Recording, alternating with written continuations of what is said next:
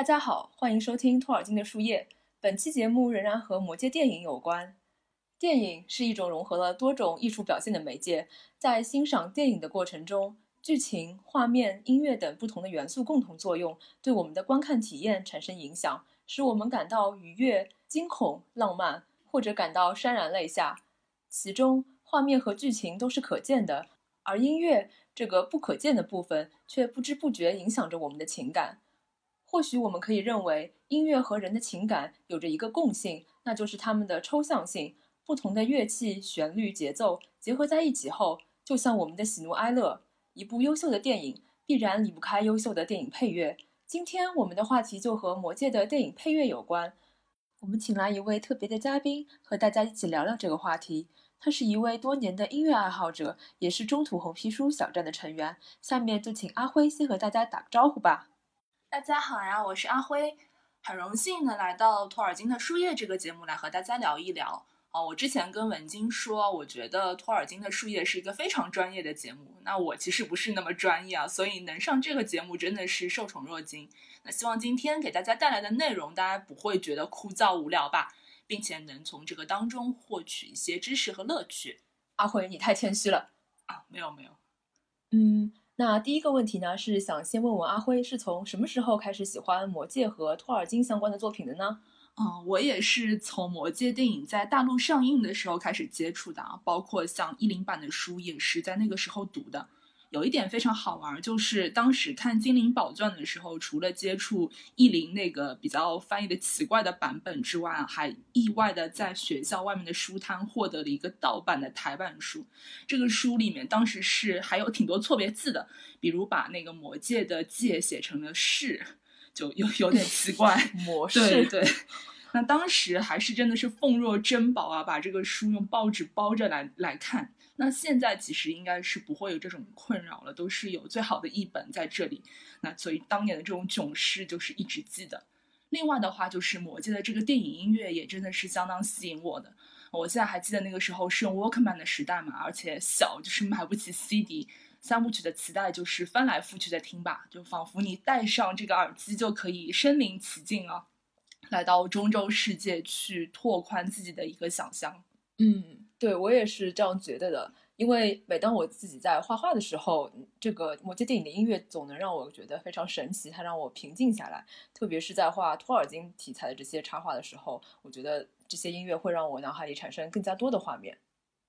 而且你说的那个三部曲的磁带翻来覆去听，我也是这样子，大家都是啊。对，而且磁带现在还一直被我很好的珍藏着。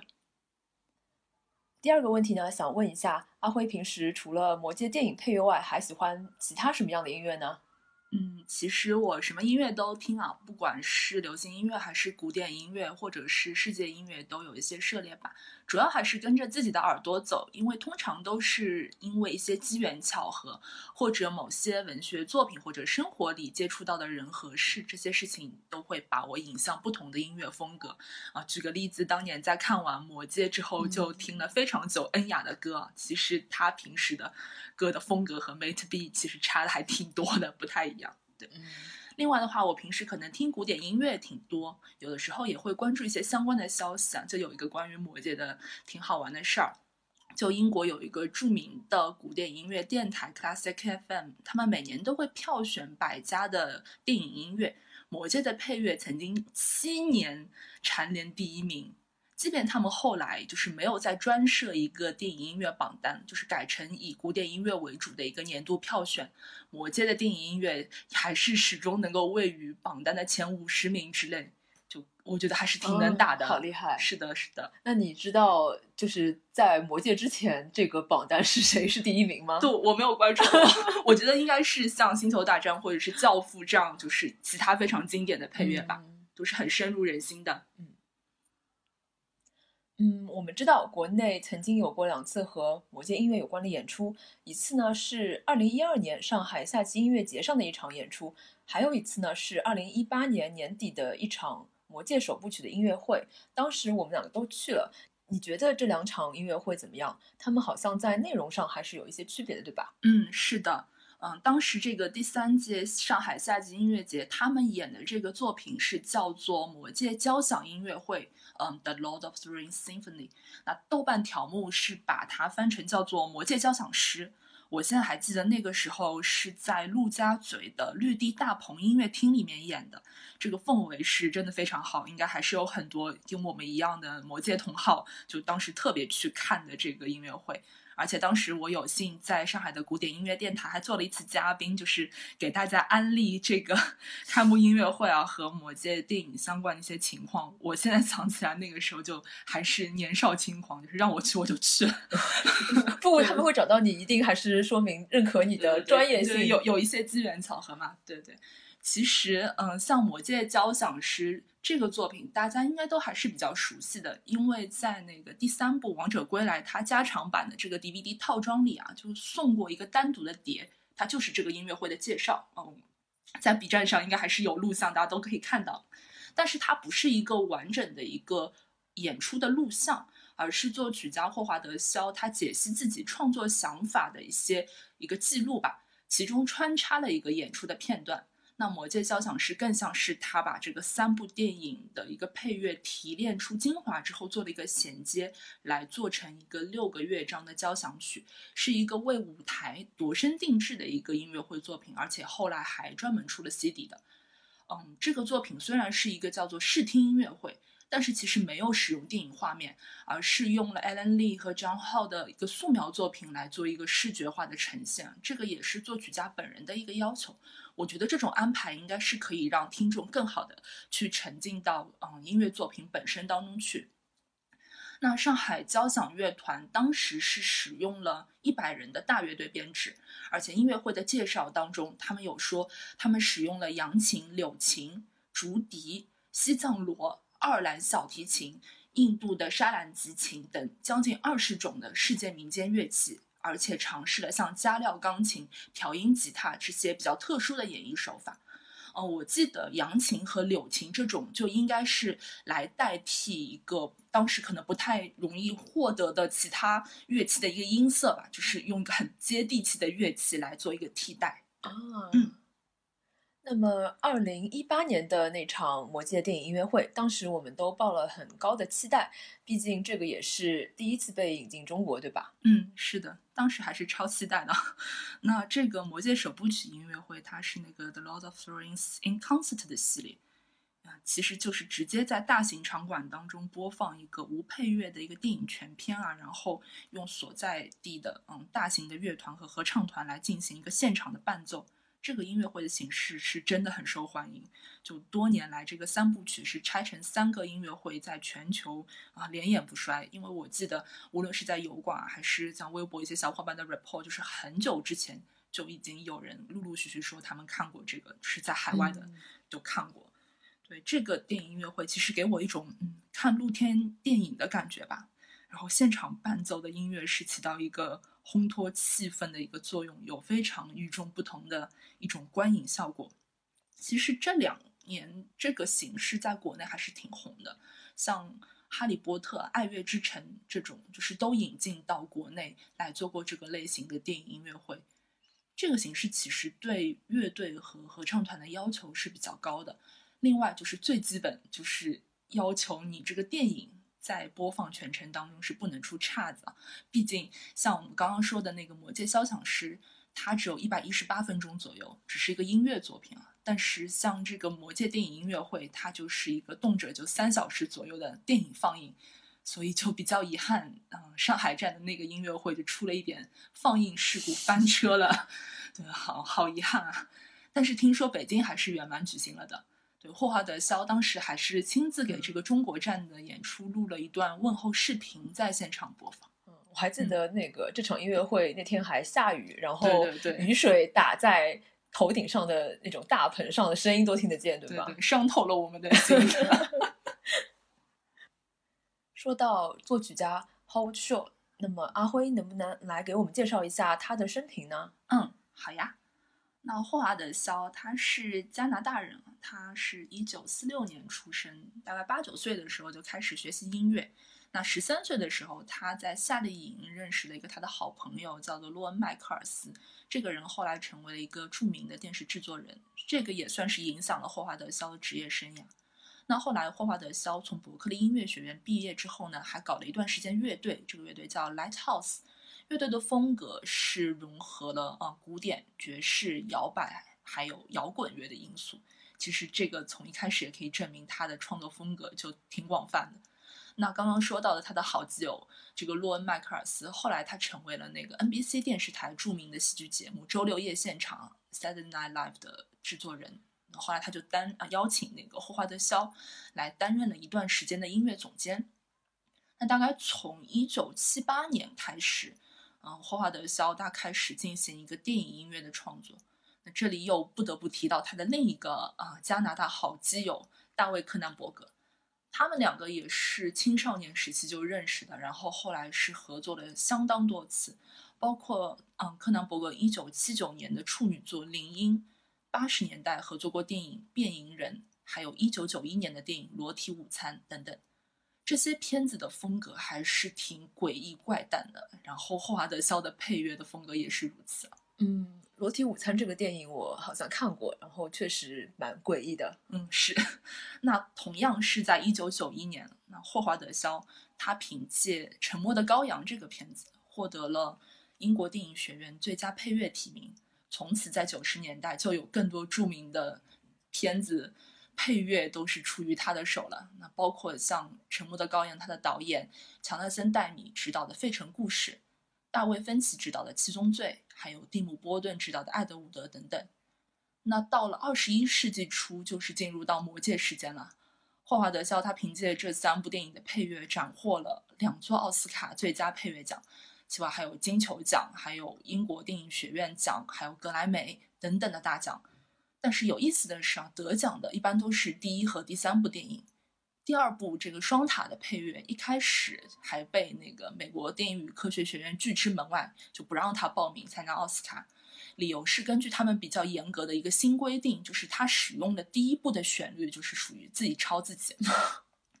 对，其实，嗯，双塔当中百分之八十八的配乐还是原创的新曲子，但是学院最后就推迟他们这个新规定，还是允许双塔去报名奥斯卡。但是最后他们也就是没有拿到这个配乐奖的提名，所以就是对第二部电影来说也是挺遗憾的。嗯，确实蛮遗憾的，因为我觉得双塔的配乐真的非常好听。是的，而且嗯，这个八卦我好像也第一次听说。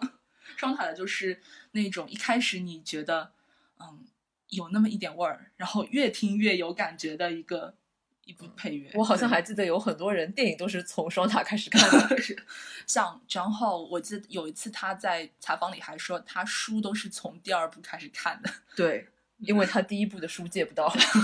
对，那像那个之后，就是《魔戒》三部的电影配乐之后呢，他和几个著名导演，像是 P.J. 啊，刚刚说的柯南·伯格啊，还有马丁·斯科塞斯，都是保持着很。密切的一个合作关系啊，比如像 P.J. 的话，就是有像《金刚》还有《霍比特人》三部曲。虽然《金刚》的话其实是最后把他的配乐换掉了，换成了那个呃 James Newton Howard，因为当时好像是觉得他的配乐嗯不合适吧，就是有一些遗憾。然后他和柯南·伯格是都合作了，像《暴力史》啊，《东方的承诺》、《危险方法》、《大都会》、《星图》，就好多部了。嗯。暴力史、东方的承诺还有危险方法这三部电影我都看过，因为他们的主演是 B 沟，我知道，我知道。对，然后他和斯科塞斯是合作了像《纽约黑帮》、《飞行家》啊，《无间行者》就是美版的《无间道》，然后还有《雨果》等等这些片子，其实题材真的是迥异，但是他的配乐往往还是很成功的帮助导演达到他们想要的意图。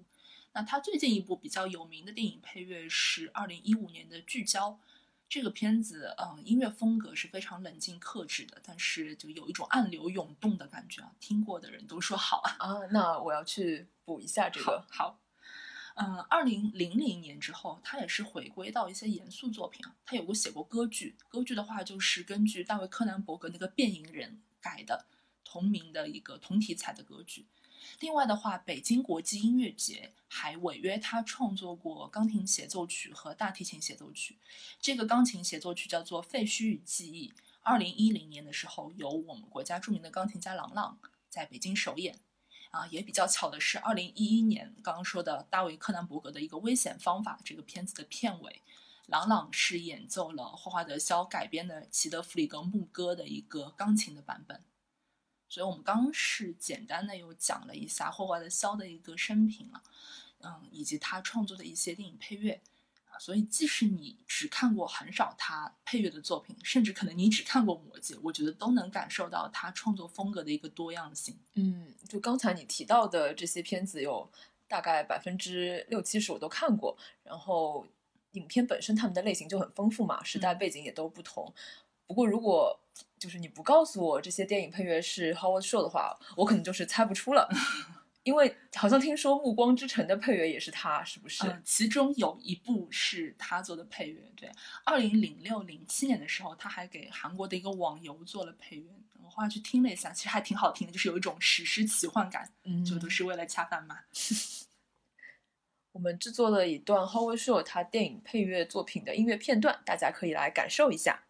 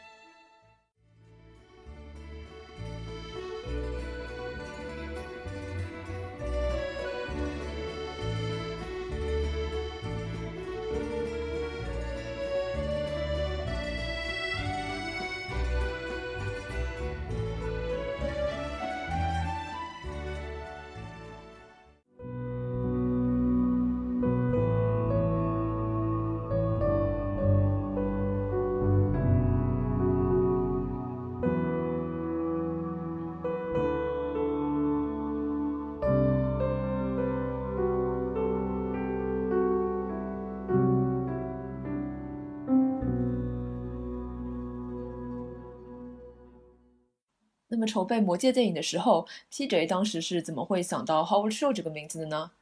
就是 Howard Show 他是怎么被 PJ 拉上贼船的？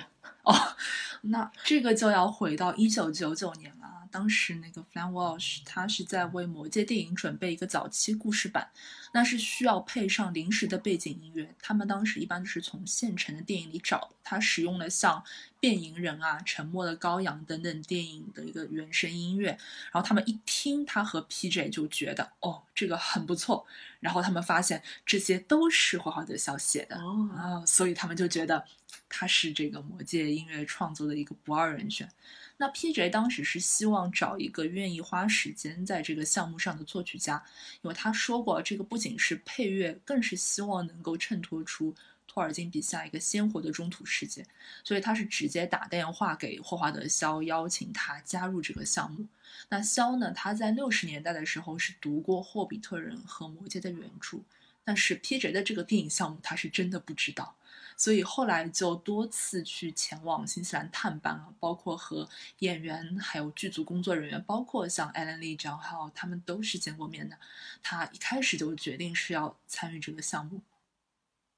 一般的常规配乐工作是六到八周啊，但是霍华德·肖他是一开始就参与到这个电影的制作当中去了。那截止《魔戒》第一部上映的时候，他其实已经工作了快两年的时间。他是制定了一个一年一部的创作计划，是从二零零零年开始创作。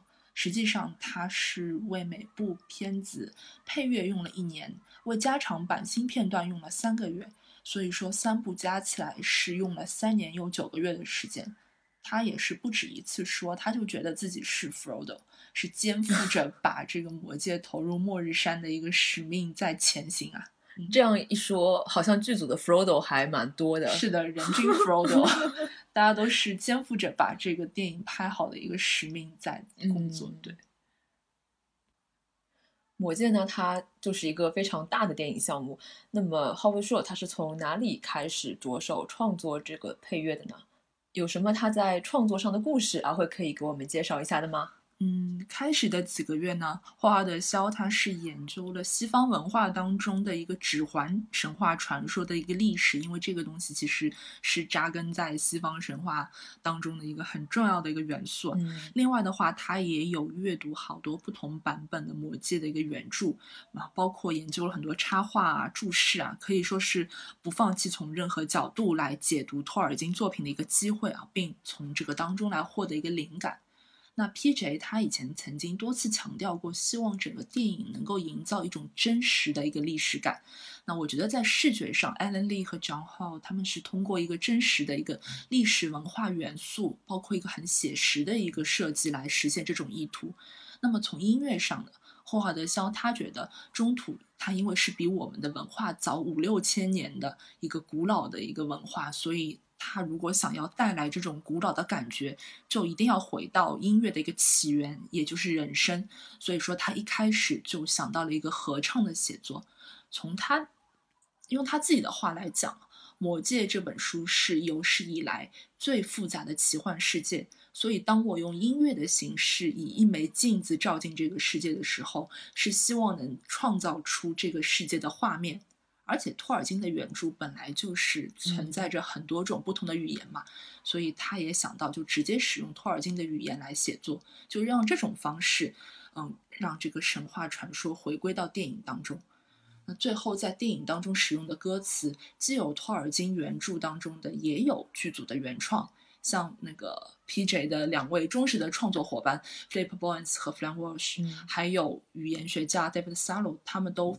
参与了这个歌词的创作，那我印象比较深刻的段落就包括卡扎德杜姆的矮人合唱，还有洛斯鲁恩甘道夫的挽歌等等，还有像刚刚说那个矮人合唱的话，是包含在最早公布给嗯全球的这个魔戒第一部的电影片段当中的，是惊艳了当年的戛纳电影节。嗯。另外的话，由于题材《魔戒》早在电影之前，它的原著就被拿来和瓦格纳的越剧《尼伯龙根的指环》系列做一个对比。对于这种看法，托尔金本人曾经给出过回应，就是这两个作品除了都有一个圆形的戒指之外，没有其他任何关系。那霍华德·肖呢，也曾经半开玩笑说：“哦，魔戒的故事里，大家都是想摆脱戒指；瓦格纳的故事里，大家都是想抢戒指。”但是在音乐上，那尼伯龙根的指环最为著名的一点，便是使用了大量动机来描述人物、情景、叙事。这个手法也是影响了后世的音乐创作，比如另一个著名的电影配乐系列，就是 John Williams 的《星球大战》。那《魔戒》的电影配乐在这一点上和这个指环系列是非常相似的。霍华德·肖也是用了大量的主题啊，嗯。美国有一位记者叫 Dog Adams，他是长期追踪霍华德·肖的一个呃音乐创作。他有出过一本书，叫做《魔戒电影的音乐》。这本书当中就记载了啊九十个主要的主题。嗯，海外有一些网友他们的统计可能比这九十个还要更多，可能要有一百多个这样子。通过重要的种族、物体、啊地理或者人物的一些划分啊。主题会演变，或者推出新的主题，或者在不同的音乐语境下会去表达一个不同的含义。那主题之间可能还是互互为一个对照或者镜像，来推动这个故事的发展。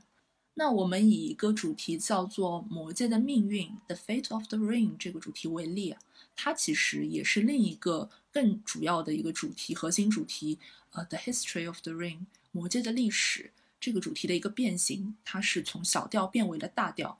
最早的话，可以在《双塔》这部电影里听到。具体的时间点是甘道夫死而复生，成为白袍，和阿拉贡一行人前往柔汉之前，他们在一个夜晚。他们啊，甘道夫和阿拉贡在夜里分析局势的这样一个场景里，甘道夫说到：“纵然敌人啊再狡猾，但是霍比特人现在还是瞒住他们在向摩多前进。”那这个时候啊，有一个比较振奋人心的大调旋律出现，就是这个魔界的命运主题。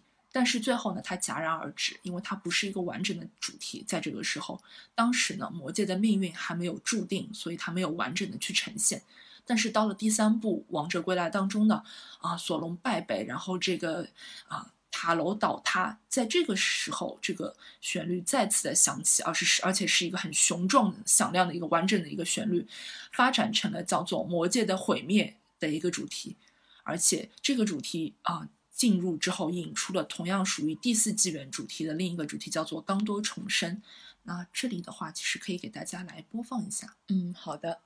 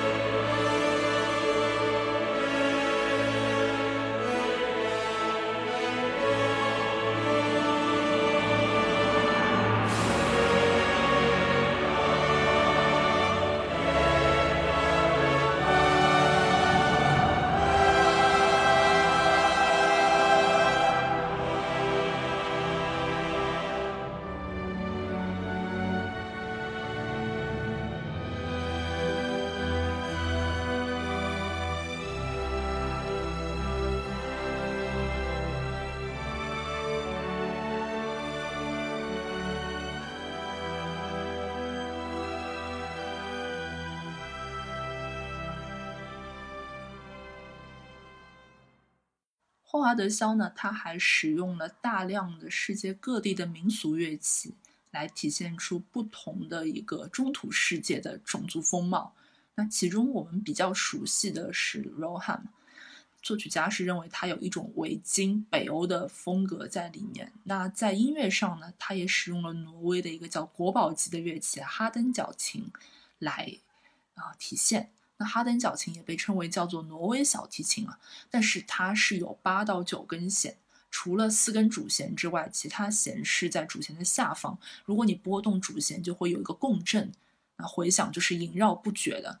所以，当我们听到柔汉的这个主题的时候，我们就会啊把它形容为一种有一种苍茫悠远的感觉，站在这个草原上，然后配上这个电影画面，就会有一种非常啊古老的感觉油然而生。那么除了哈登角琴之外，其实他在《魔戒》和《霍比特》两部电影当中，就还使用了一些其他的民族乐器。其实我们刚刚说到那个《魔戒交响诗》这个音乐会的时候，啊，提到他用了大量的一些稀奇古怪的乐器，这个其实也是啊，我们刚刚说的啊不同种族风貌的一个体现吧。啊，如果有机会的话，我们再深入的来给大家说一说这个。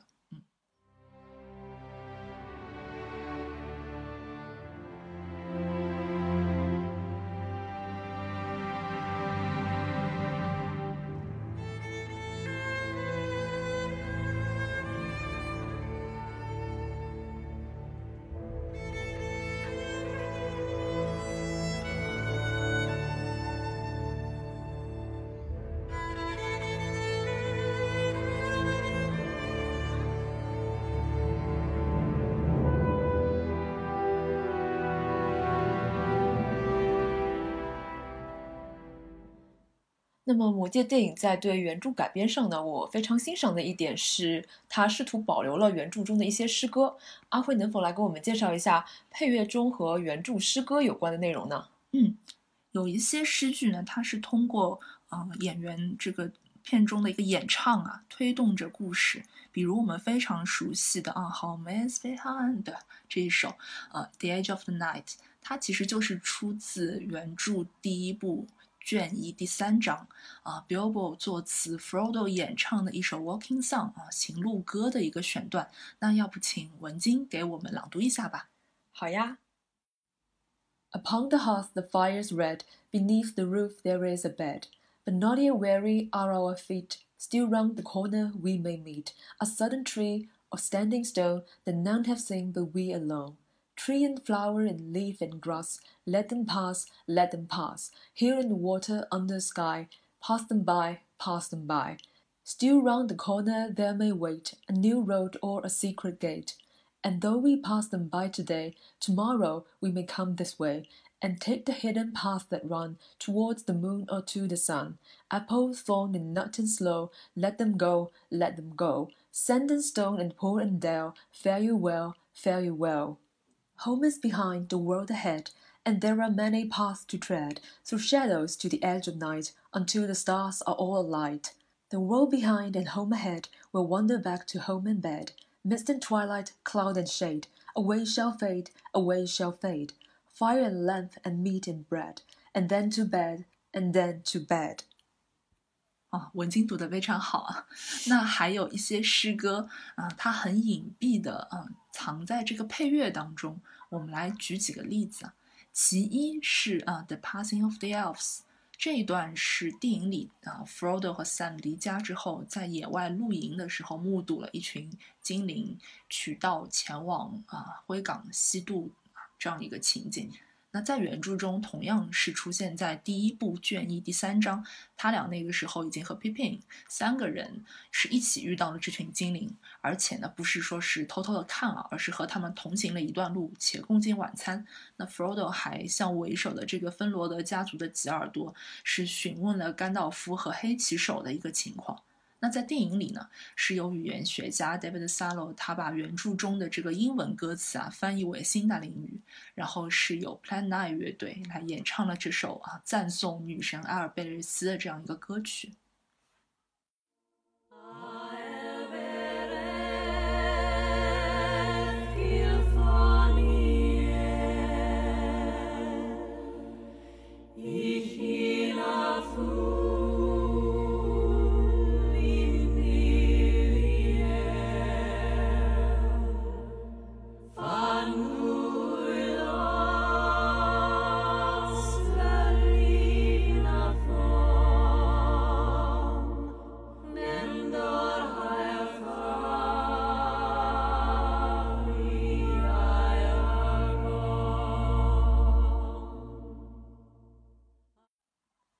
那么另一首呢是洛希尔人的挽歌，这个原著当中出现在第二部卷三第六章。那阿拉贡一行人他们前往啊罗汉都城埃多拉斯的路上，他是用通用语来吟唱的。这首诗歌描写的是罗汉王国的建立者啊年少的伊奥尔的这样一个英姿。那因为在原著中托尔金他并没有给出这首诗歌的洛希尔语版本，所以 David Salo。他是将诗歌翻译为古英语，在电影中使用这段被称为 “the call” 召唤。那这首诗歌在片中是数次被使用了，包括在啊，Seldon 他在穿这个盔甲迎战那个萨鲁曼的军队的时候，他还作为台词是念过一部分。但是最早而且多次使用这段诗歌的是白袍甘道夫这个主题。在第二部电影里，当呃 Gandalf the White 他是在森林当中现身的时候，合唱团使用这段诗歌作为一个歌词唱了出来。呃，Dog Adams 他在书中是认为，这里是指白袍甘道夫他是被自然之力送回中州来解决眼下 Rohan 国的一个危机。那在看电影的时候，大家可以去注意一下这里一段。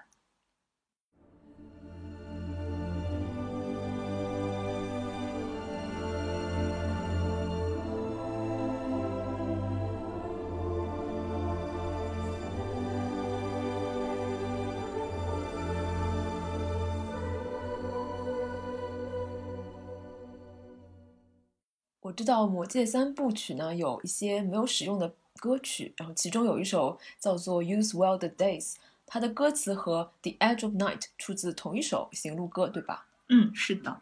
这首歌是脱胎于霍华德·肖一个比较早期的构思，叫做《Frodo's Song》。我们都知道，嗯，第三部电影最后放演职员表的时候有个 Bilbo's Song，其实他们早期也写了一个 Frodo's Song，是放在啊灰港 Frodo 和 Sam 告别的那里用的。那《Use Well the Days》是这个第三部片尾曲的一个候选，但是当时呢没有让 PJ 满意，所以说华德·肖就又写了那个《Into the West》。这两首歌都是 Annie Lennox 来演唱的。那《Use Well the Days》呢，最后是被收录到第三部的一个限定版原声碟里面，作为一个彩蛋歌曲来给到大家。要不让文静来给大家播放一下吧？好，那么我们来听一下这首《Use Well the Days》。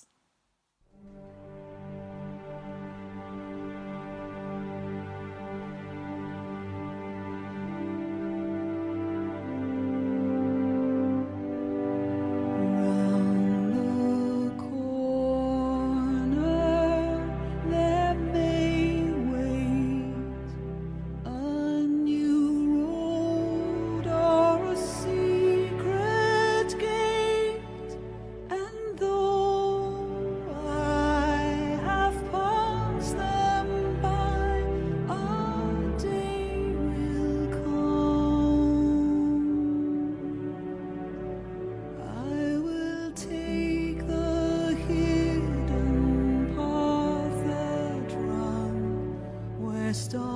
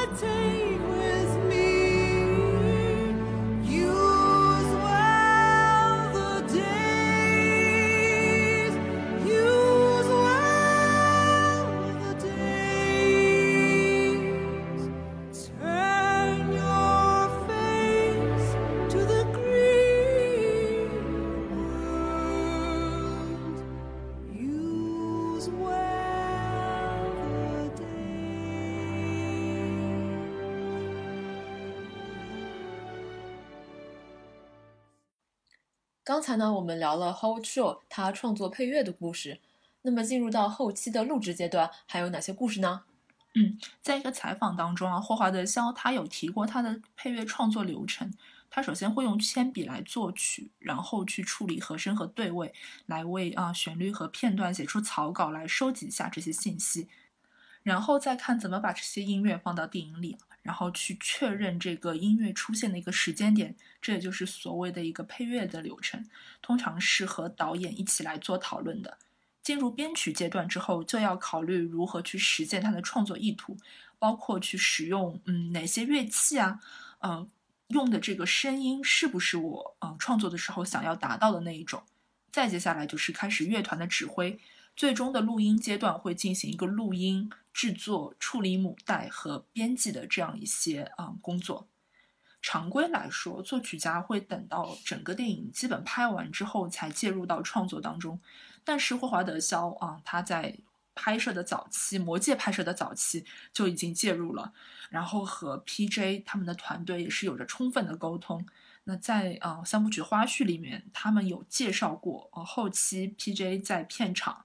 霍华德·肖在伦敦的录音棚，或者在纽约的家里面，就是他们人虽然不在一起，但是通过技术手段来开视频会议，来播放啊高保真的音频，来可以讨论这个同步的进度。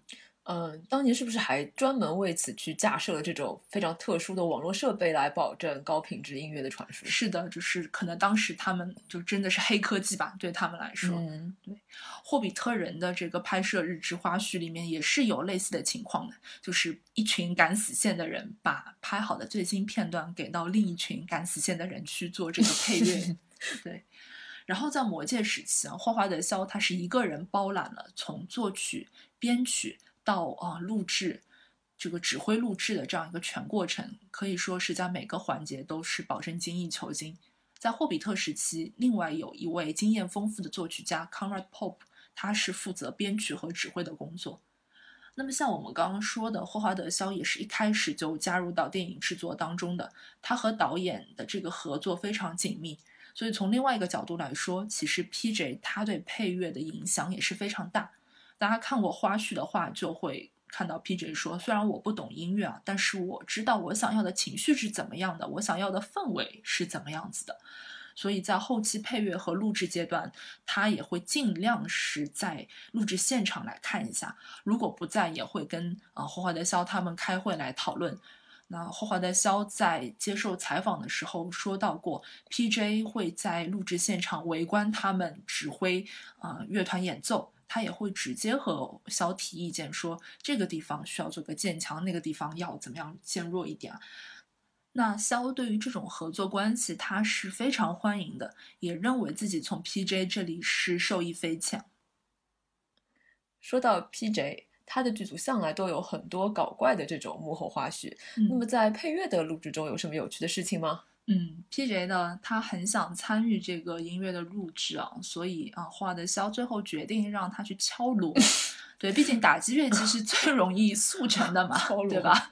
那，这声锣用在了第二部电影，就是阿拉贡一行人他们进入到那个埃多拉斯都城的这段啊片段当中。另外的话，P.J. 他是甲壳虫乐队的死忠粉，就今年吧，好像就要上映一个他呃负责的一个甲壳虫乐队的一个纪录片。嗯，那当时呢，魔戒的配乐主要是在伦敦的艾比路录音室进行的。对，四舍五入对甲壳虫歌迷，这个就是圣地了。所以啊，P.J. 拉着霍华德肖他们一共四个人去各种横穿马路，对，想要拍一张和当年啊 Beatles 这个经典过马路封面一样的照片。后来还真给他们拍到一张，就是各种川流不息的车里面，还蛮不容易的。对，拿来放在了那个双塔的这个宣传图里面。那说个题外话，既然刚刚说到啊，霍华德肖他是深入到这个。拍摄当中，那不知道大家有没有注意到过他的客串镜头？在这个第三部《王者归来》的前半部分，啊，有一个著名的 Legolas 和 Gimli 在喝酒的这样一个场景，背景里面有一个喝酒的路人，他就是霍华德肖本人呜呜啦。不知不觉呢，我们已经说了这么多了，又到了该说再见的时候。感谢阿辉今天做客托尔金的树叶，希望之后他再有机会来和我们聊聊魔戒和霍比特人的音乐。嗯，也非常谢谢文晶，谢谢啊托尔金的树叶各位听众朋友，拜拜。本期节目就到这里，下一期我们将跟随 Billboard 的脚步，继续去探访原著和电影的不同之处。感谢各位的收听和陪伴，下期见，拜拜。